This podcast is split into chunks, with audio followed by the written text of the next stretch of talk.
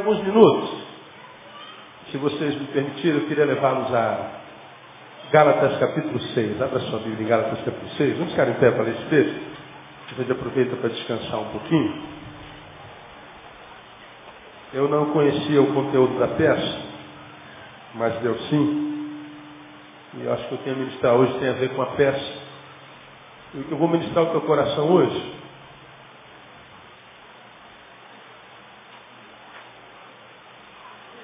tem a ver com o que eu falei sobre outubro. Cheguei muito cansado, e em todos os sentidos, corpo, alma e até espírito. E me deparei com Gálatas capítulo 6, queria ler com você versículo 9, para a gente refletir nesse final de ano. Você sabe que como a gente acaba, se o assunto é ano, determina como a gente começa.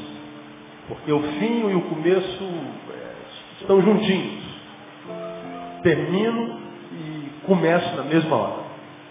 Termina aos, aos 59 e 59 do dia 31 e a zero hora já inicia. A gente termina, não tem tempo de parar. A gente termina e começa. Então a forma como a gente termina determina o nosso começo e a forma como a gente começa determina o nosso fim. Então você está acabando o ano como está acabando porque começou como começou o ano.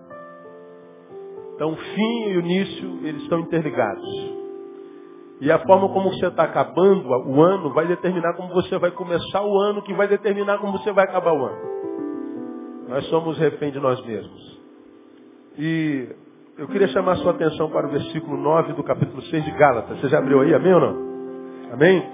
Vê se está escrito assim, e não nos cansemos de fazer o bem, porque a seu tempo ceifaremos, se não houvermos desfalecido. É isso que está aí, sim ou não? Vamos ler juntos? E não nos cansemos de fazer o bem, porque ao seu tempo ceifaremos, se não houvermos desfalecido. Uma vez mais para a gente gravar, vamos juntos? E não nos cansemos de fazer o bem, porque a seu tempo ceifaremos, se não houvermos desfalecido. Deus fala conosco. Nos faça refletir um pouco mais. Nos ajuda a pensar o término para que o fim seja abençoado. O término para que o início seja abençoado e para que o fim seja abençoado. Ministra o nosso coração e nos dá ouvidos de discípulos para receber essa ministração. Era o nome de Jesus que pedimos. Amém. Vamos assentar, amados. Deixa a sua Bíblia aberta aí. Duas verdades intrínsecas nesse texto para a gente começar a nossa reflexão. Primeira, fazer o bem cansa. Fazer o bem cansa. E essa é uma realidade incontestável. Muitos de vocês são pessoas boas. E de uma pessoa boa a gente espera coisa boa. Uma pessoa de bem faz o bem, uma pessoa boa produz coisas boas. E o que ele está dizendo é o seguinte, você que é bom, você que é do bem, cuidado. Você pode se cansar disso. É o que o texto está dizendo. Ele está dizendo, portanto, que quem é do bem pode se transformar numa pessoa do mal. Se cansar. Ninguém está livre de se tornar do mal, por melhor que seja.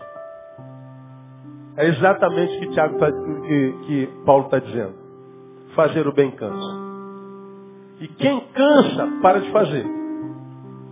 E aí, quando a gente cansa de fazer o bem para, o mal prolifera. Porque o mal nada mais é do que a ausência do bem. O que permite o avançar do mal é a omissão dos do bem. Quando o bem para, o mal avança. Trevas são a ausência da luz. Se a luz ilumina, a treva domina.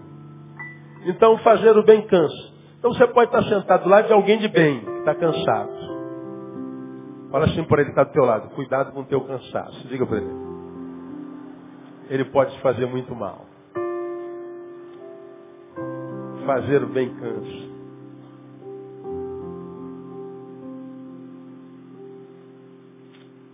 Fazer o bem cansa. Uma segunda verdade intrínseca. É possível que eu faça o bem por muito tempo e não colha nem o fruto disso. É o que está escrito aqui. Posso ser bom durante um tempo enorme e não colher nada dessa bondade que eu distribuí no caminho. Posso ter uma colheita zerada, fazer o bem e não colher nada. Isso está no texto, pastor, tá. Não nos conseguimos fazer o bem, porque esse é o tempo que ceifaremos, se não houvermos desfalecido. E se a gente desfalecer, a gente não colhe, não ceifa. Então, existe uma, uma interligação das verdades aqui. Eu posso fazer o bem e não colher nada do bem que eu, que eu, que eu produzi. Ou seja, você pode ser alguém que fez bem para um monte de gente, só levou ferro. Só levou na lata. Fez bem para um monte de gente, só te apunhalaram pelas costas, só te arrebentaram. Você foi um cara do bem que produziu bem e abençoou um monte de gente. E quando você imaginou, chegou a hora dessa gente para quem você foi bom. Retribuiu bem, eles te deram uma facada nas costas. Alguém aqui já viveu essa experiência de ter abençoado alguém e esse alguém foi exatamente quem mais te fez mal? Quem já viveu isso aí? Quase todo mundo. Aí vem a decepção, né? Fazer o bem sem colher faz com que a gente canse de fazer o bem. Quando a gente cansa de fazer o bem, a gente de fato então está a um passo de produzir mal. E essa palavra, irmão, foi uma palavra que Deus me deu no mês de outubro, quando eu estava muito cansado. Muito cansado. Estar com gente cansa demais. E essa minha palavra de hoje é só uma abertura de coração. Me permita abrir um pouquinho o coração com vocês. O que, você vai fazer com isso? Eu sei. Ah, essa palavra foi uma das palavras que Deus, pelo Espírito, ministrou meu coração para renovar força, para me ajudar a, a continuar colhendo o bem que produzo. Porque tudo que a gente semeia, claro, a gente sonha colher. Ninguém semeia milho, fala assim, vou deixar e vou embora, quem sabe alguém. Não, tudo que a gente semeia, a gente quer colher. Você estudou o ano inteirinho, cara visando um concurso no final do ano. Ou tu estudou para quê? Para semear essa sabedoria naquela prova, ser aprovado e ganhar um emprego. Ninguém faz sem esperar colher alguma coisa. Até porque isso é bíblico. Tudo que o homem semear, isso também se fará. Então é a lei da semeadura. O que eu jogo na vida, a vida me devolve. Então ninguém vive na semeadura, independente do que seja, sem a esperança de colher alguma coisa. Então quando a gente vai semeando e não colhe, a gente tem a sensação de que semear o bem não vale a pena.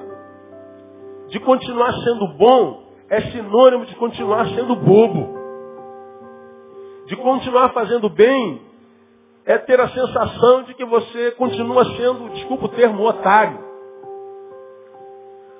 E a gente vai semeando bem, parece que o bem não retorna.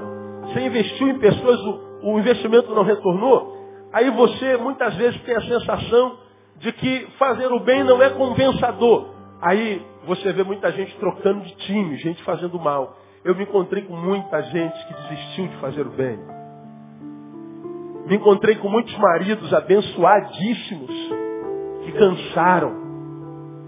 E porque cansaram, se tornaram maldição para a própria família, para a esposa, para os filhos.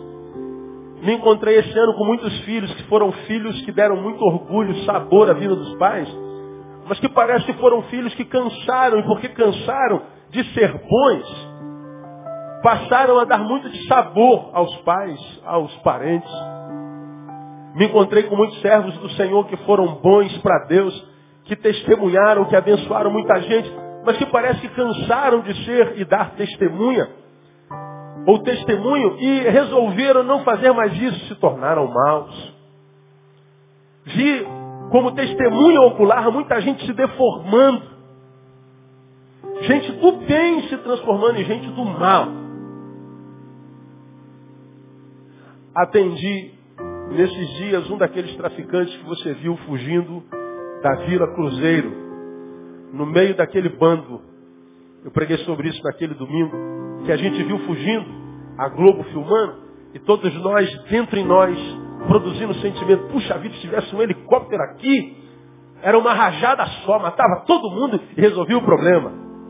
Lembra que nós pregamos sobre isso aqui? A desconfiguração de nós mesmos. Pois é, um daqueles traficantes eu atendi. Estava lá no meio daquele bolo. No meio daquele bolo.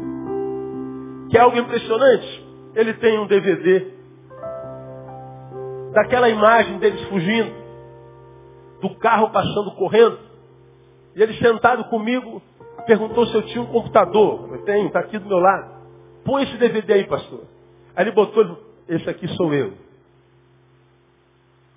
Ele mostrou quem era ele naquele bando correndo.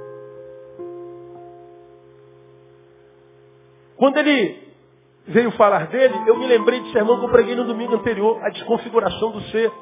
Porque a gente viu aquele fato fenomenológico acontecer no Rio de Janeiro, histórico.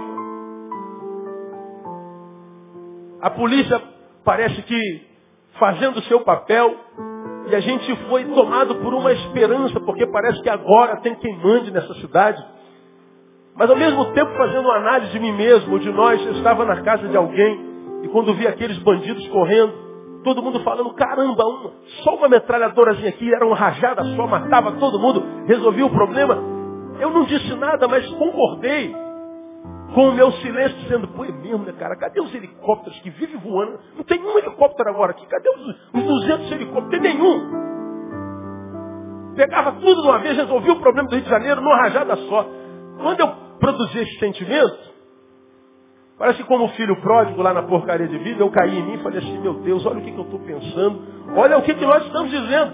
Nós estamos desejando a morte dos outros. Nós somos cristãos, fomos tirados das trevas, somos plantados na maravilhosa luz de Deus.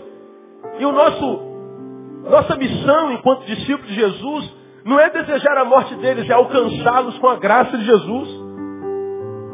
No meio daquela multidão de gente que estava fugindo, que faz mal a nós, nós devíamos estar orando por eles e não desejando a morte, o mal deles. Quando essa reflexão veio a mim, eu saí da sala e, e e vi, meu Deus, o que está acontecendo comigo, como é que a gente adoece sem saber, como é que o nosso ser vai se desconfigurando, como a imagem de Jesus em nós, a imagem e semelhança de Deus vai deformando em nós sem que a gente perceba. Alguém, porque é inimigo, que a gente, a despeito de ser inimigo, a gente devia amar, a gente está odiando. A gente está se transformando na imagem semelhante do nosso algoz. Eles olham para nós e produzem mal. Porque o mal dele nos alcançou, nós olhamos para eles e queremos produzir o mesmo mal. Então nós perdemos a imagem e semelhança de Deus para nos assemelharmos aos nossos algozes. Isso é desconfiguração do ser, nós estamos adoecidos na alma e não percebemos. Falei sobre isso naquele domingo. Pois é, naquele domingo eu falei, o nosso ser está sendo desconfigurado por causa do dia a dia, das circunstâncias dentro das quais a gente existe, e a gente não percebe que nós estamos piorando sem saber. Cada ano que passa nós vamos ficando piores, incapacitados de produzir bem. Quando a gente vê aquela gente que nos produz mal, como cristão, devemos dizer, Senhor, tem misericórdia deles. São teus filhos e precisam ser alcançados. Eis-nos aqui, nos envia a nós para que nós possamos fazer o que nos compete fazer. Mas não, nós estamos deformados, estamos lhes desejando a morte. Sabe o que é isso, irmão? Cansamos de fazer o bem. Por força do destino ou do espírito, um deles entra no meu gabinete. Filho de uma serva do Senhor muito querida filho de um servo do Senhor muito santo. Que na casa dos pais disse, pai, me ajuda a sair desse negócio.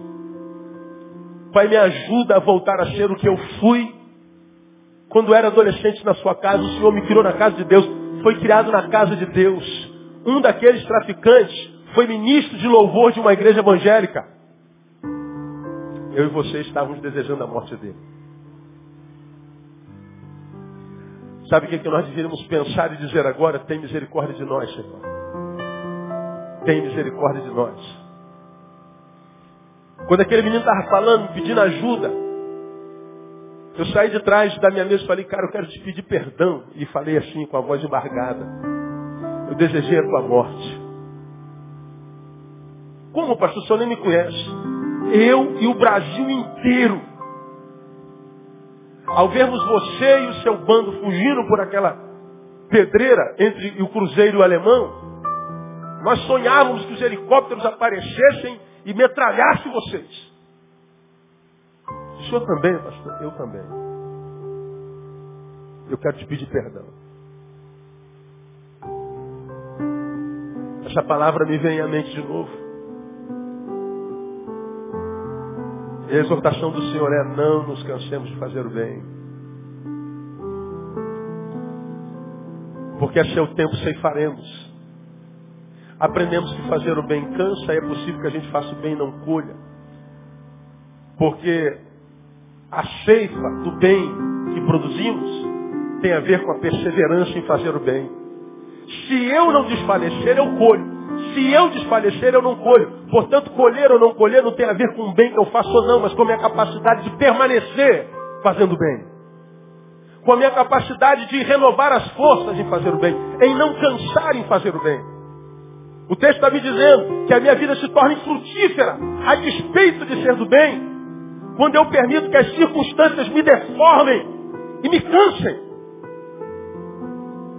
O texto está me dizendo que não adianta semear o bem se eu não vigiar o cansaço que muitas vezes me acomete sem que eu perceba, que porque não percebo me deforma e me faz cansar. Porque se eu canso, nem o bem me ajuda, nem o bom me ajuda. Texto está dizendo que fazer o bem não vale nada se o cansaço me alcançar, se eu me cansar de fazer o bem. Porque se o bem cansa e eu posso não colher nada do bem, há uma outra verdade implícita nesse versículo, um versículo tão pequenininho, tão cheio de, de ensinamentos. Ele está dizendo, e não nos cansemos de fazer o bem, porque ao seu tempo separemos. Eu aprendi que o cansaço é uma realidade, posso me cansar de fazer o bem, aprendi que eu posso não colher o bem que faço, mas esse texto está dizendo, se você fizer o bem e não se cansar, você vai colher, mais cedo ou mais tarde, você colhe o que plantou no nome de Jesus. A seu tempo ceifaremos. Colher o bem. E é o sonho de todos nós, irmãos. Viver vida de paz, viver uma vida equilibrada, uma vida, como eu digo sempre, que vale a pena ser vivido, não depende só de Deus, depende de mim. Viver uma vida desgraçada não depende só do diabo, depende de mim. A desgraça e a graça que eu vivo tem a ver não só com Deus me abençoando, com o diabo me amaldiçoando. Tem a ver com o que eu faço com o meu cansaço. Tem a ver com o que eu faço com a minha alma. Tem a ver com a relação que eu tenho com as minhas circunstâncias. Porque esse texto está dizendo aí, tu pode ser um cara totalmente do bem, brother. Mas se você não se cuidar, você cansa e cansa, deixa de colher. Se deixar de colher, a sua vida não tem mais sentido. Vai ser um pedaço de carne andante, como eu costumo dizer. Então a palavra de Deus para nós nessa noite, irmão, não nos cansemos de fazer o bem. E aqui eu quero mostrar para vocês bem rapidinho. Por que, que, eu não posso deixar de fazer o bem? Por que, que eu não posso me cansar de fazer o bem? E se cansar, dá um tempo, descansa, para continuar fazendo muito tempo. Porque você já aprendeu aqui, alguns, alguns meses atrás eu preguei sobre cansaço. Deixa eu ver se, eu sei, se algum de vocês se lembra. Eu falei que o cansaço, ele é um, o quê? Quem se lembra? Ninguém? É um ladrão. Quem foi que falou? Damiana, esse CD desse sermão é teu de graça. Pode pedir o Jorge lá no final do culto. Desse sermão aqui, viu? Ah, o cansaço é um ladrão. Pode relembrar, pastor? Posso, claro. Você está com o seu amado, com a sua amada, amor? Vamos, vamos sair para jantar? Estou cansado. Ficou. Perdeu a oportunidade de estar com o ser amado sentado em torno de uma mesa, comendo uma boa comida, alimentando não só a barriga, mas a alma. Pai, vamos jogar uma bola comigo? Estou cansado, filho. Vamos para o culto hoje, vai ser uma benção. Estou cansado. Vamos estudar a prova semana. Estou cansado. Ei, vamos construir. Estou cansado. O cansaço te rouba as oportunidades. O cansaço te rouba as possibilidades de alegria, de comunhão, de afetos, de celebrações, de amores. O cansaço é um ladrão do inferno.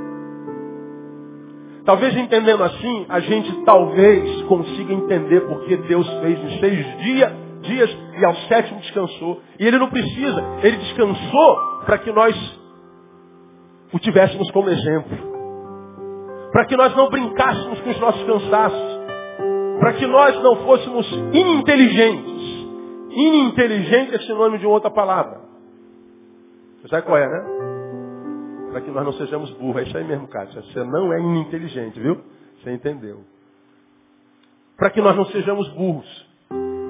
Ah, em 2003 pregou um pastor muito querido, famosíssimo no Brasil, você sabe quem é ele. Aqui nesse púlpito, num evento chamado Ministérios Agosto de Deus. E naquela época ele era pastor há 34 anos, e aqui do púlpito ele falou assim, eu sou pastor há 34 anos e nunca tirei férias. Aí eu estava sentado lá, eu baixei minha cabeça e falei, ah, que minha, minha ovelha fica surda agora. Minha ovelha, é, surdeça minhas ovelhas agora, para que elas não ouçam isso. Não tiro férias há 34 anos, como se isso fosse uma virtude. Engraçado, Deus deu mau testemunho descansando, né? Jesus dava mau testemunho quando subiu o monte para descansar. Mas o pastor não descansa. No dia seguinte fui levá-lo ao aeroporto e falei, olha, meu brother, foi uma benção, só não gostei de uma coisa que você falou. O que, Neil? Rapaz, pelo amor de Deus, o que, que eu disse? Você falou que não tira férias há 34 anos. Você está em pecado há 34 anos. Você está dando mau testemunho para a sua igreja. Sua família deve estar arrebentada a despeito de parecer na mídia ser uma benção. Você está adulterando com a noiva de Jesus. E a tua noiva deve estar sofrendo por causa disso. A noiva de Jesus é a igreja. Jesus descansou, falando. E você deveria descansar também. E você que conhece a mídia, sabe o que eu estou falando, sabe que seis meses depois ele teve um infarto. Quase morreu. Quase morreu. Naquele infarto eu não fui lá até o estado dele visitá-lo, não pude, mas liguei para ele. Depois que ele foi operado, botou lá as paradinhas todas no coração. Eu falei, como é que tá, meu pastor? Eu falei, pô, Neil, eu tô bem, cara. Neil, quando eu estava lá no centro cirúrgico, aliás, antes de chegar lá, eu me lembrei de você. Eu falei, mas por quê? Porque meu médico me perguntou, qual foi a última vez que você tirou férias? Aí ele falou assim, ah, Neil, não, Ney. Falei, eu não tiro férias. Pois é, eu devia ter morrido. Disse o médico. Não morreu por um milagre, pastor. O senhor não é uma máquina, tem que descansar. Cuidado com a relação que o senhor tem com o seu cansaço. Deus restaurou o seu coração, está forte como um touro. Isso foi mais ou menos no mês de setembro, outubro. Em janeiro do ano seguinte, eu descubro que ele está de férias com a família. De férias eu ligo para ele. E aí, meu pastor? Ô, Neil, tá onde? Neil, tu não vai acreditar. Falei, acredito, sou um homem de fé, diga o que eu já sei. Estou de férias com a minha família. Falei, ô, oh, glória, que bom. Aprendeu, né, velho? Antes tarde do que nunca. Pois é, tira férias todo ano. Vira e mexe, pega o carrinho dele com a, com a véia dele e passa o final de semana fora. Porque nós precisamos aprender a lidar com os nossos cansaços. Escuta o que eu vou falar para você que está aqui, irmão. Você não veio aqui à toa. Se Deus me deu essa palavra, tem gente aqui que está cansado demais. Tem gente aqui que está no limite. Aqui ou lá no site me ouvindo, ou vai ouvir CD por anos afora. Você está cansado. E está brincando com o teu cansaço. Está achando que porque é de Deus, Ele vai renovar a tua força. Forças se renovam no descanso. Na boa administração do dia, das 24 horas que nós temos. Não brigue com o seu cansaço. Porque o seu cansaço pode matar você, física, psíquica e espiritualmente falando. Não entra numa de dar um de super-homem porque você não é. Esse texto está dizendo que o teu cansaço pode te deformar e se transformar numa vida sem sentido. É o que o texto está dizendo. Mas além disso, eu poderia preparar meu sermão aqui, né, cara? Acho que eu já tinha dado o recado. Mas como eu sou fominha, eu vou mostrar mais algumas razões para você descansar. A primeira, está nesse mesmo versículo que nós acabamos de ler. É, eu preciso descansar, porque o meu descanso será semente que se transformará em fruto amanhã. Isso está em Gálatas 6, não 9. Veja o versículo 7. Não vos enganeis. Deus não se deixa escarnecer. Leia comigo o restante. Pois tudo o que o homem semear, diga comigo. Isso também ceifará. Tudo que o homem semear, isso também ceifará. Pois bem, quem semeia descanso, colhe o quê? Descanso. E quem semeia cansaço? Colhe cansaço. Por que, que eu preciso descansar? Porque o descanso, irmão, é uma semente. E quando eu semeio descanso na minha vida, eu estou dizendo o seguinte, olha, eu estou semeando descanso, porque essa paradinha que eu estou tendo não é interrupção da vida e nem dos projetos. É só um tempo para eu respirar, para que esse projeto continue por muito tempo. A pausa, o hiato que nós fazemos, é para que nós possamos continuar fazendo por muito tempo. É para que nós possamos continuar fazendo, quem sabe, a vida inteira. Agora, quando a gente faz anos a fio, sem parar, quando a gente para, para por doença. E muitas vezes a doença, que não é descanso, é o fim de um projeto que poderia durar por muito tempo. Quantos, quem sabe de vocês, estão com projetos parados, sonhos, que Deus gerou no coração de vocês, gerou no ventre de vocês, na casa de vocês, e esses projetos foram bruscamente interrompidos, bruscamente, por causa de uma doença. Quem sabe uma doença da alma, perdeu a fé, cansou de crer. Se não em Deus nos homens. Não vale a pena. Adoeceu de tal forma que o projeto teve que ser arquivado. Você diz, Deus, tu me abandonaste. Não, Deus não abandona ninguém. Ele disse quando foi assunto aos céus, eis que estou convosco. Até quando? Todos os dias, até quando? A consumação dos séculos. Os séculos já se consumaram, amém ou não? Não. Então ele está contigo. Sim ou não, amado? Diga, irmão, que está ao seu lado. Deus não te abandona nunca, irmão. Você sabe o que é nunca, irmão? Nunca. Você amanhece, Ele está contigo. Você adormece, Ele está contigo. E o Deus que está com a gente não dorme nem dormita, não cochila. Ele está lá, Ele é guarda de Israel. Ele está com a gente o tempo inteiro. Mas Ele está dizendo assim, ainda que eu esteja contigo, se você cansar por doença, doença física, você está doente no corpo, o médico diz, não tem cura, não tem jeito, paralisou. Doença nas emoções, foi acometido por um transtorno desse louco que acontece e acomete essa geração. Acabou, não tem mais jeito, vai ter que viver a base de remédio adoeceu no espírito, perdeu a capacidade de sonhar, de querer ser usado por Deus, perdeu a fome espiritual. O projeto que foi bênção durante tanto tempo, não realizou, cansou e foi paralisado. Por que, que eu preciso parar? Porque isso será semente que se transformará em fruto amanhã. Meu irmão, você tem que descansar.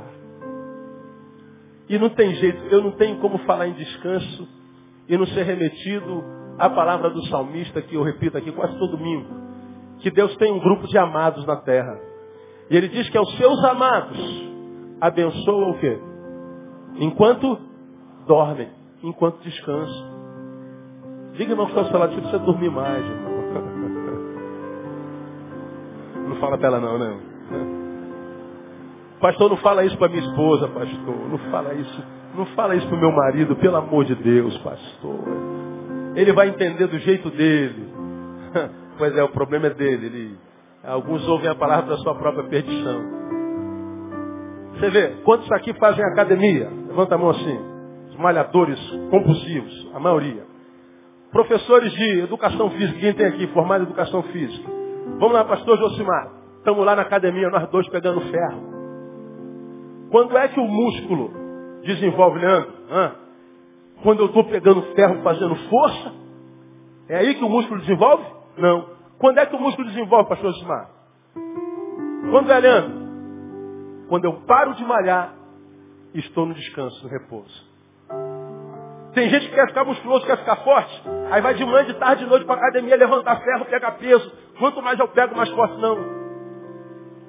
Se você ficar pegando ferro e não descansar, vai ficar magrinho, fininho, do jeito que está a vida inteira. Porque o teu músculo não cresce enquanto você pega peso. Ele começa a crescer quando você larga o peso que pegou. Quando é que a gordurinha começa a ser queimada, irmã? Quando eu estou na esteira, vou correr 200 quilômetros. Aí corre todo dia, mas não para para descansar. É quando você está parada, descansando, que a gordurinha, o demônio da gordura, é comido.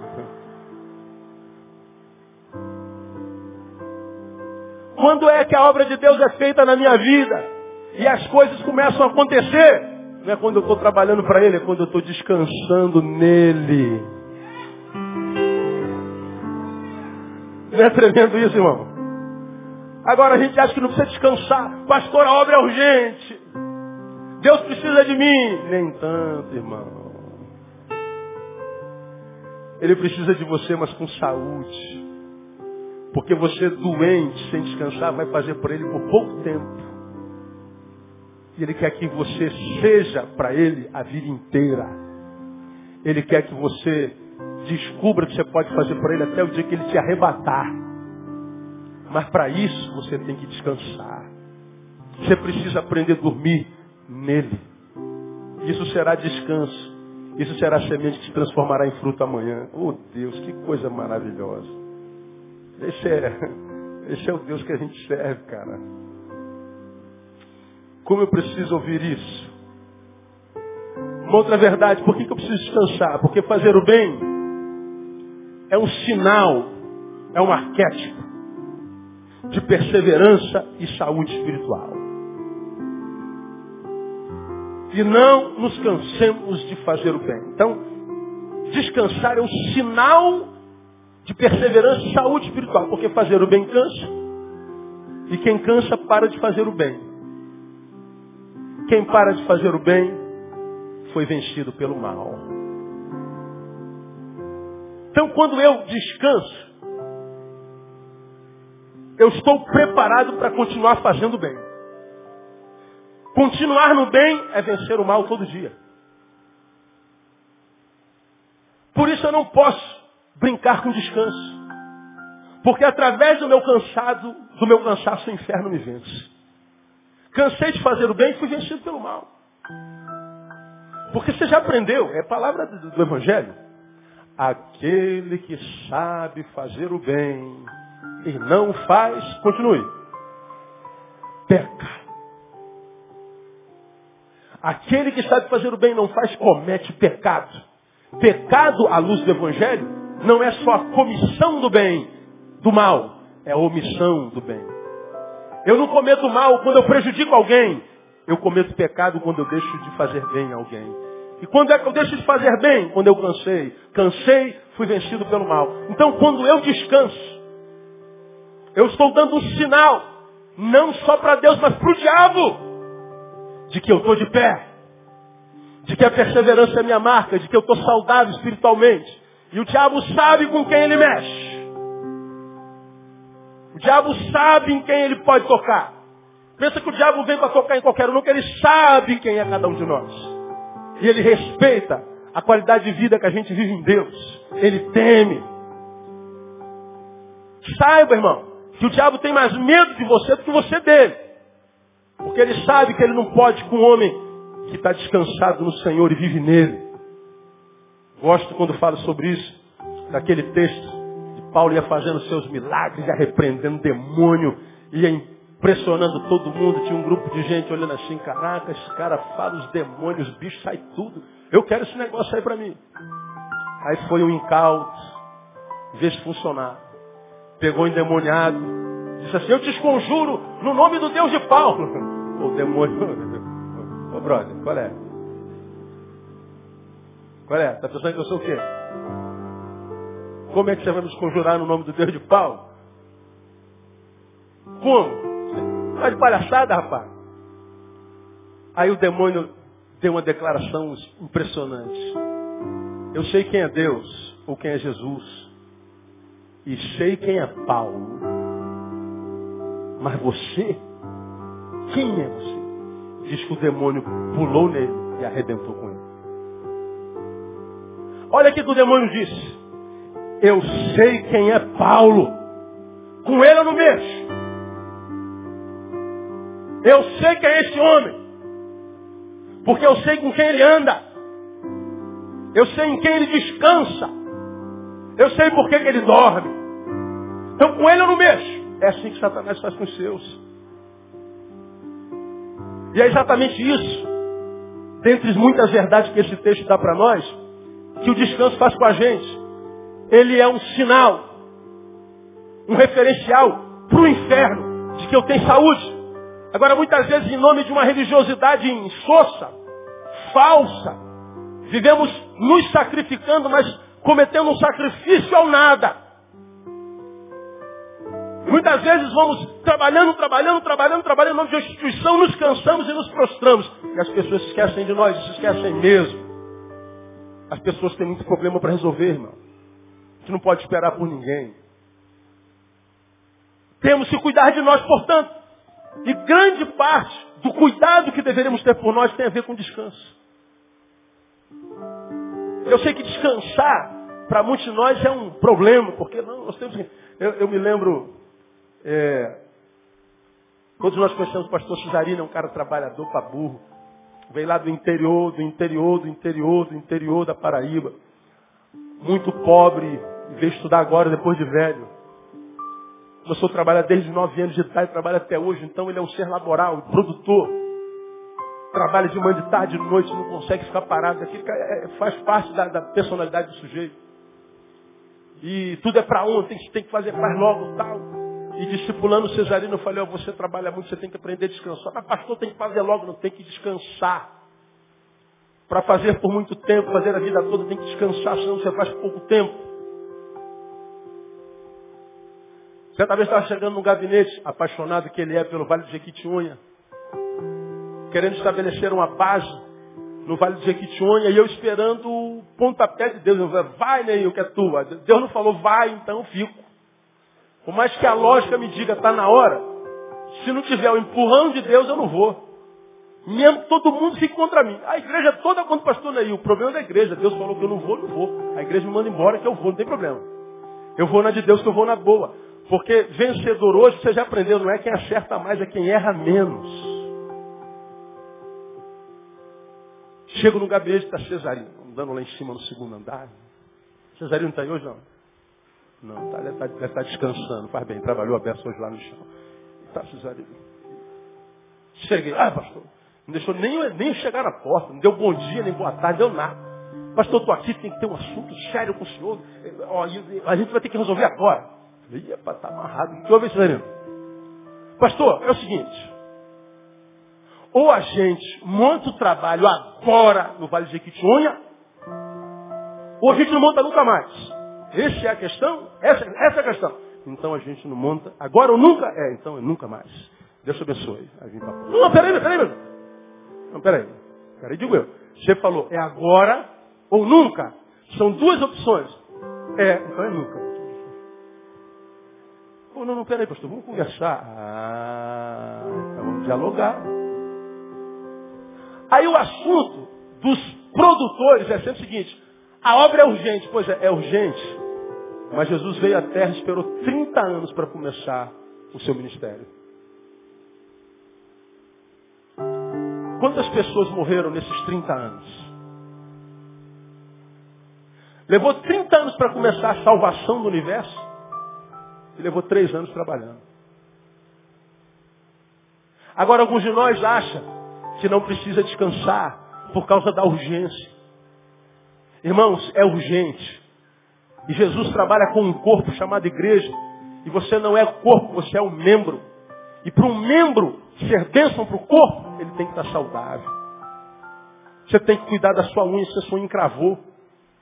Você tem que botar remédio dela, deixar ela de molho. Você tem que remediar de novo. Porque uma unha inflamada, encravada, faz sofrer o corpo inteiro. Então cada um de nós tem que cuidar de nós. E esse cuidado é sinal para todos que nós temos saúde espiritual. Por que, que nós precisamos fazer o bem? Por causa desse sinal. O diabo sabe com quem mexe, irmão. O diabo sabe com quem mexe. Eu gosto muito de MMA. Eu, quando estou em casa, eu estou no Premier Combate. Tem jeito. Agora em fevereiro luta Vitor Belfort e Anderson Silva, hein? A luta do século. Vai ser em Los Angeles. Eu acho que na época da luta eu estou em Los Angeles. Imagina se eu não vou lá. Eu vou falar com o pastor, não ponha culto nessa noite, porque eu vou para a luta. Ver a luta que eu não sou bobo. Mas quando eu estou lá vendo a luta, e estou vendo o cara já no terceiro round, o cara que é 140 quilos de músculo, muitas vezes não aguenta nem, nem levantar o braço. Às vezes na minha idade fala assim, nesse terceiro round, eu, eu entrava para lutar com ele. Cara não está aguentando mais que eu vencia ele. Agora no primeiro round eu não entraria jamais. Pois é, sabe qual é o problema dos derrotados no reino de Deus, irmão? É porque muitos de nós sabemos que estamos no terceiro round, no último cansados. E achamos que o milagre do descanso vai acontecer sem a gente sentar naquele banquinho, para o técnico molhar a nossa cabeça, botar gelo. A gente acha que Deus vai entrar no ringue com a gente e vai levantar a nossa mão para puf, puf. Não. Deus está dizendo assim, filho, eu não abençoo os meus amados quando eles estão no ringue. Eu abençoo os meus amados quando eles estão fora de lá, quando eles estão dormindo. É lá que eu robusteço os seus músculos, para que quando você entrar no ringue, você entra, entre na certeza da vitória. Meu irmão, Deus sabe que alguns de vocês estão aqui no último round.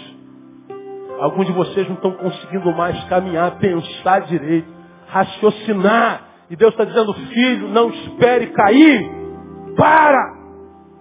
Que eu quero renovar as suas forças que os meus projetos sobre ti continuam de pé. Eu conto com você. Como quem diz, Deus não precisa de você, mas Deus conta com você. Deus não precisa de mim, mas Ele conta comigo. Eu sei que Ele não precisa. Se o Neil morrer agora fulminado, tem um milhão de pastores aqui, ou outros que Deus podem trazer para fazer o ministério melhor ainda. Mas por hora, Ele ainda conta comigo, então Ele precisa contar com o Neil saudável. Ele conta contigo. E saber que Deus conta comigo, Deus conta contigo, é um privilégio grande, irmão. Quem é você, quem somos nós? Agora a gente precisa estar descansado. É um sinal. Vou caminhar para o final. Por que, que eu preciso descansar? Por uma simples razão e óbvia. Deus se agrada disso. Como do meu descanso? É. Você quer ver? Pula um pouquinho as páginas. Hebreus, capítulo 13.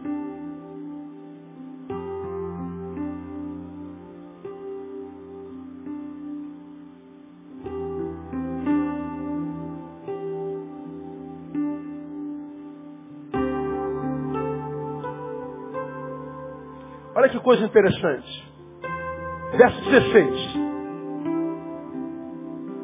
Mas não vos esqueçais de fazer o bem e de repartir com os outros.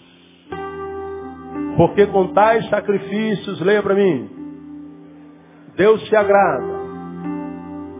Vou ler a segunda parte de novo. Porque com tais sacrifícios, Deus o quê? Se agrada. Que sacrifício ele está falando? Fazer o bem ao outro. Olha a palavra. Fazer o bem ao outro é um sacrifício, muitas vezes. Agora, quem é que faz o bem? Quem não se cansa. Quem é que não é vencido pelo cansaço? Quem descansa. Então só consegue fazer o bem ao outro aquele que descansa. Portanto, quando eu descanso e consigo fazer o sacrifício do bem, eu agrado a Deus. Vai dormir, irmão. Vai viajar um pouquinho, vai. Vai curtir tua menina, teu menino, teu filho. Vai jogar um futebol com ele. Bota uma camisa do Vasco nele e vai passear com ele. Amém ou não? Essa é. Está amarrada, pastor, em nome de Jesus. Pois é. Bota uma camisa do teu time no teu moleque e vai pro campo. Lá no campo, quando você estiver jogando bola com ele. Isso é culto ao Senhor. Vai passear com a tua menina, vai para a praia, vai virar bife a milanesa, como eu brinco. Bife a milanesa é culto ao Senhor se for com os teus filhos. Leva a tua nega para jantar fora de vez em quando, irmão. Uma vez por mês. Por bimestre, se não dá, por trimestre. Mas leva, miserável. Gasta um dinheirinho. Vai descansar, vai tirar uma onda. Pô, pastor, tô duro, então leva pro churrasquinho da, como é o nome lá daquele? Hã? Da Alvorada.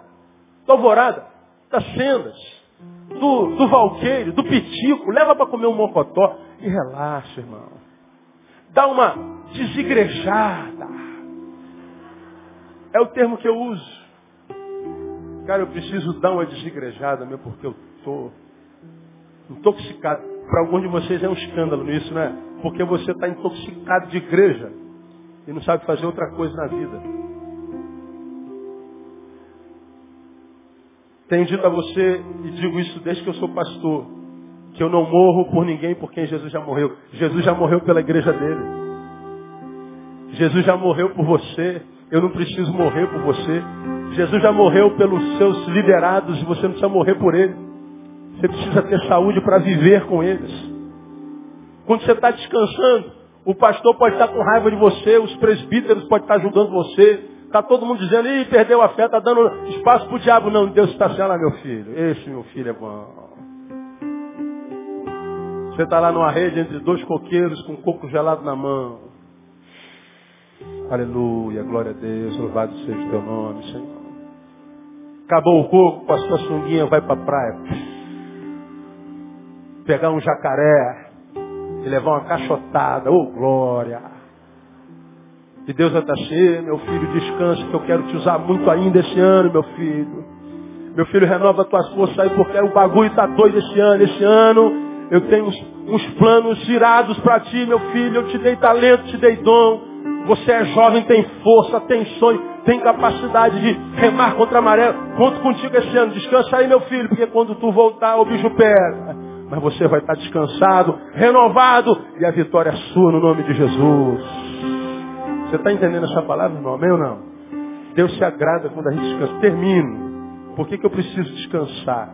Mais uma folhinha, Tiago 4, capítulo 4. Tiago capítulo 4.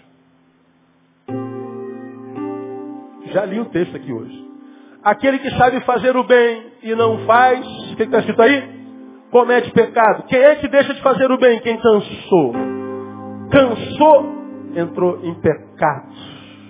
Pecado o que é? É o que faz dissensão entre vós e o vosso Deus, de modo que ele não vos ouça. Pecado é o que impede a Deus de realizar os sonhos na tua vida. Pecado é o que te acomete de forma a te atrapalhar a ser abençoado por Deus.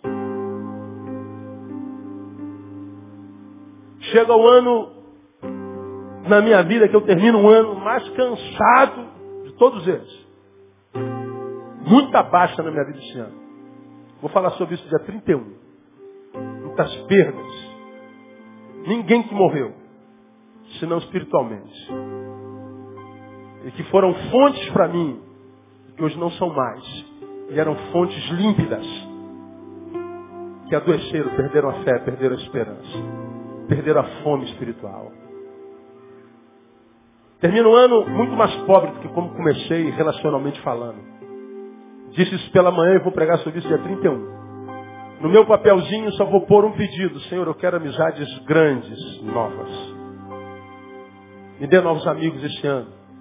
Gente do Senhor, que possa ser mestre sobre a minha vida e me ensinar alguma coisa que preciso aprender. Gente que tem autoridade do Senhor para me disciplinar para me advertir, para me exortar. Gente que esteja andando na tua presença. E é raro achar gente assim hoje. Perdi gente preciosa esse ano. Não para a morte, mas para o mundo. Homens e mulheres de Deus. Perdas que me fizeram morrer um pouco. Talvez por isso eu tenha cansado tanto esse ano. Mas o Senhor me renova a força com essa palavra e diz, meu filho, vai descansar. Porque quando algo no filho meu morre, é porque algo novo está para nascer. Deus não tira de você alguma coisa só para te empobrecer, mas é para gerar algo novo, para liquidificar a tua vida, dar um, dar um fôlego novo. Eu sei, irmão, que 2011 será o ano da nossa vida no nome de Jesus.